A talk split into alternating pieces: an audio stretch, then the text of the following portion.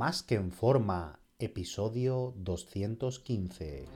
Bienvenidos a Más que en forma con Antonio Yuste, el programa donde conseguirás transformar tu físico y rendimiento para ser tu mejor versión con la ayuda de personas extraordinarias que ya lo han conseguido.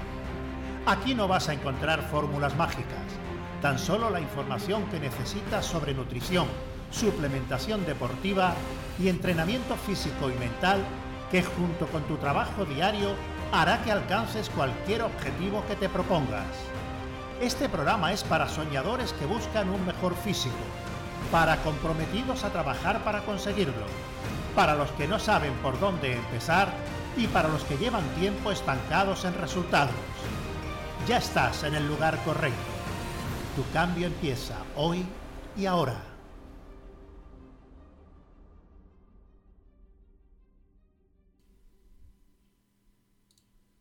Muy buenas y bienvenido a un nuevo programa. Recuerda que he abierto plazas para que puedas ser tu entrenador y dietista y trabajar uno a uno de la mano online para diseñarte tu dieta, entreno y llevarte el seguimiento diario para que consigas tu objetivo físico y de rendimiento de la forma más rápida, segura y sostenible posible.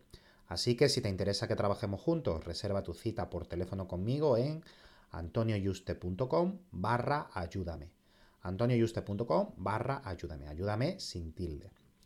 Cuando ya llevamos unos meses entrenando, si hacemos las cosas medio bien, es fácil ir progresando e ir añadiendo masa muscular.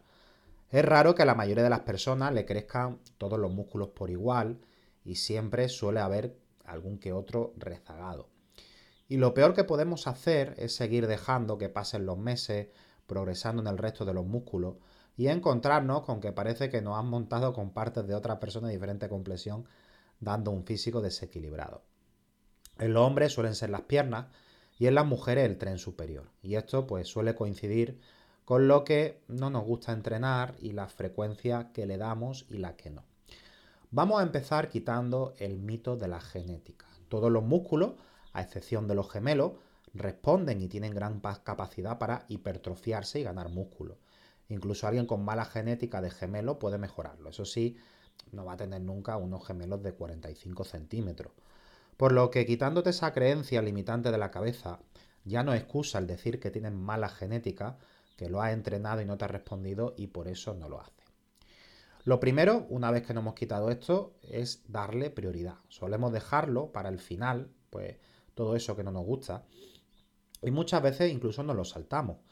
En mi caso, los cuádriceps es lo que menos me gusta entrenar y eso se notaba desde mis años de inicio, dando un desequilibrio en el tren superior e inferior. Tiraba con recorridos cortos, no llegaba al fallo y muchas semanas pues incluso me lo saltaba. Hace años que corregí eso y es donde más me esfuerzo y a lo que le doy prioridad, siempre número uno. Y si no tengo tiempo, una semana, lo primero que hago son los cuádriceps y ya me dejaré sin tirar los brazos u otra cosa, ¿no? Así que lo primero que debes hacer es incluir ese músculo o músculo rezagado al principio de tu rutina de entrenamiento. Los músculos que no nos gustan entrenar, como no lo vemos en el espejo con un buen desarrollo o pensamos que no son importantes o ambas, no los entrenamos duro, pues el músculo que más duro tienes que entrenar por lo que siempre debe hacer una serie 2 por ejercicio a máximo RIR 1, es decir, quedarte máximo a una repetición al fallo, aunque bueno, los tecnicistas pueden decir que tiene que ser RIR 0, que RIR 0 realmente quedarte a una repetición del fallo, ¿no? Si no genera esa intensidad en cada entreno, seguirán siendo mediocres. El aumentar los pesos cada semana es clave e imprescindible, como siempre digo, y si no eres capaz, porque la progresión en fuerza es lenta, siempre vas a poder sacar una o dos repeticiones más para ese mismo peso. Un músculo que no se hace más fuerte no crece. Mm, siento repetirme, voy a seguir insistiendo hasta la saciedad. Tienes que volverte más fuerte para crear músculo. No hay ninguna persona que tenga mucho músculo y, y, no tenga mucha fuerza. Otra cosa es que con los años ya no le apetezca tirar duro o no pueda por los motivos que sea, ¿vale? Pero en su día tiró pesado seguro. Otro punto que debes tener en cuenta es el rango de movimiento o ROM. Muchas veces un músculo está atrasado porque somos vagos al entrenarlo así de simple y acortamos los recorridos, press de bancas que no tocan el pecho, sentadillas que no llegan ni a la paralela, prensan con 800 mil millones de kilos que apenas se flexionan las rodillas, así bueno, podemos seguir hasta el infinito. Esto es básico y lo primero a cumplir por encima de la intensidad, sobrecarga y todo lo demás. Si no ejecutamos el ejercicio en todo su recorrido, pues no va a mejorar. Y un error que cometen muchos, incluso entrenadores, es decir, bueno, como el músculo está atrasado, pues doblo la frecuencia, doblo frecuencia con doble de carga de trabajo. Es decir, si yo hacía 3, 4 ejercicios, incluso 5, para un músculo que lo hacía con frecuencia 1, o sea, una vez cada 7 días, pues lo paso a entrenar una vez cada 3 días, pero es doblo los ejercicios y en cada sesión sigo haciendo 5 ejercicios. El error de esto es que un músculo que está atrasado va a ser más débil que el resto y como no lo has entrenado nunca duro, al menos no de la forma correcta durante meses, tus niveles de recuperación, volumen e intensidad de entreno que van a soportar va a ser inferior al resto normalmente. Por lo que doblar la frecuencia de entreno, por ejemplo, entrenar cuádriceps dos o tres veces en semana, solo puede darte sobreentrenamiento y problemas articulares. Esto suponiendo que estemos doblando la carga de trabajo y que no cojamos esa misma cantidad de volumen semanal y la dividamos en dos sesiones, ¿vale? Que eso sí sería adecuado. Incluso puede que necesites más descanso que el resto de músculo, por lo que te recomiendo que empieces con una baja frecuencia, empieces entrenándolo cada 7 días. Si te recuperas bien a las 2-3 semanas, puedes bajarlo a 5, o sea, entrena un músculo, ese músculo un día y hasta el quinto día no lo vuelves a entrenar. Y si te sigues recuperando bien, puedes bajar la frecuencia, o en este caso subirla, perdón, a entrenarlo pues cada 4 días. Se lo entrena un día y hasta el cuarto no lo vuelve a repetir. De ahí yo no bajaría, porque si lo entrenas con intensidad no te vas a recuperar antes si eres un atleta natural, como, como somos la mayoría o el 100% de lo que estamos aquí o el 99%. Y por último, una mala lección de ejercicio pues puede estar provocando también esta falta de progreso. Ya sabes que no es necesario el bombeo, el pumping o congestión muscular para crear masa muscular. De hecho, por hacer un entrenamiento que la genere, no significa que vayamos a crear músculo, ya que lo más importante es la sobrecarga progresiva con un volumen mínimo efectivo en rangos de repeticiones de hipertrofia. Sin embargo, para la elección de ejercicios sí que haría un entreno más metabólico para que puedas darte cuenta qué ejercicios te están activando dichas fibras musculares y si ese pumping y trabajo se está produciendo donde debe.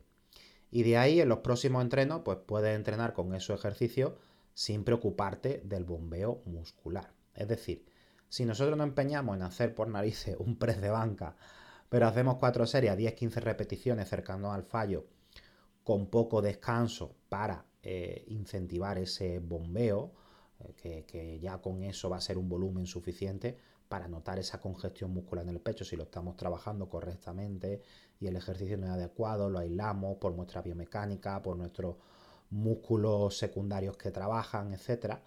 Pero si a pesar de eso acabamos con hombros y tríceps como balones de balonmano y el pecho apenas lo tienes congestionado, está claro que dicho trabajo en su mayoría lo están recibiendo estos músculos auxiliares. Sin embargo, si te vas a un prehammer o una apertura y al entrenar varias series cerca del fallo con poco descanso acabas como si tuvieran inflado el pecho con un bombín de bicicleta, ese ejercicio y cómo lo ejecuta está trabajando las fibras musculares del pecho a un nivel suficiente para generar un desarrollo. Por eso ve probando ejercicios y no asumas ninguno como un must o un, obligado. Yo en lugar de sentadillas traseras las hago en sentadillas hack, porque cuando la hago trasera, los glúteos y la espalda baja, pues se llevan la mayor parte del trabajo. Sin embargo, con la hack, todo el trabajo se lo llevan los cuádriceps, al igual que la prensa. Por eso yo no hago sentadilla libre, igual que Dorian Jay no hacía. Dorian se dio cuenta de eso, que a él no le funcionaba bien por su biomecánica, incluso mm, tuvo una lesión de cadera que, casi lo deja, acaba con su carrera competitiva y, hacía prensa y sentadilla hack. Con el pecho me pasa lo mismo, ya puedo tirar 150 kilos, 8 repeticiones a, puro ego, ¿vale? A, ir al fallo con todo el peso que pueda, con el recorrido completo. Eh, y el problema es que como mi hombro son más fuertes que mi pecho y están más desarrollados, pues se llevan la mayor parte del trabajo y el pecho apenas noto trabajo, solo noto tensión. En su lugar, pues hago muchas máquinas como la hammer y apertura y consigo aislar más el pecho y que me vaya creciendo poco a poco sin que intervengan tanto los hombros y los tríceps. Con todos estos ejemplos míos, te quiero decir que vayas buscando el aislamiento muscular con el ejercicio. Porque a diferencia de, de un principiante ya que lo que buscamos es con entrenamiento y ejercicios multiarticulares, con el mínimo trabajo desarrollar la máxima cantidad de músculos posible, aquí buscamos lo contrario. Buscamos mejorar ese músculo en concreto que tenemos atrasado que con los multiarticulares. Si lo has hecho bien, con intensidad, con un ron adecuado, etcétera, no te ha funcionado, mm, es porque esos ejercicios no están trabajando ese músculo para desarrollarlo completamente. ¿no? Sin embargo, si nunca has hecho esos multiarticulares correctamente, con la intensidad, ron adecuado, etcétera, darle una oportunidad y analiza sensaciones. Porque si has estado haciendo sentadillas a un cuarto del recorrido o, o has estado tirando con peso liviano alejado del fallo, hasta que las tires de verdad durante unas cuantas semanas, no vas a ver si los cuádriceps te están funcionando y te están respondiendo.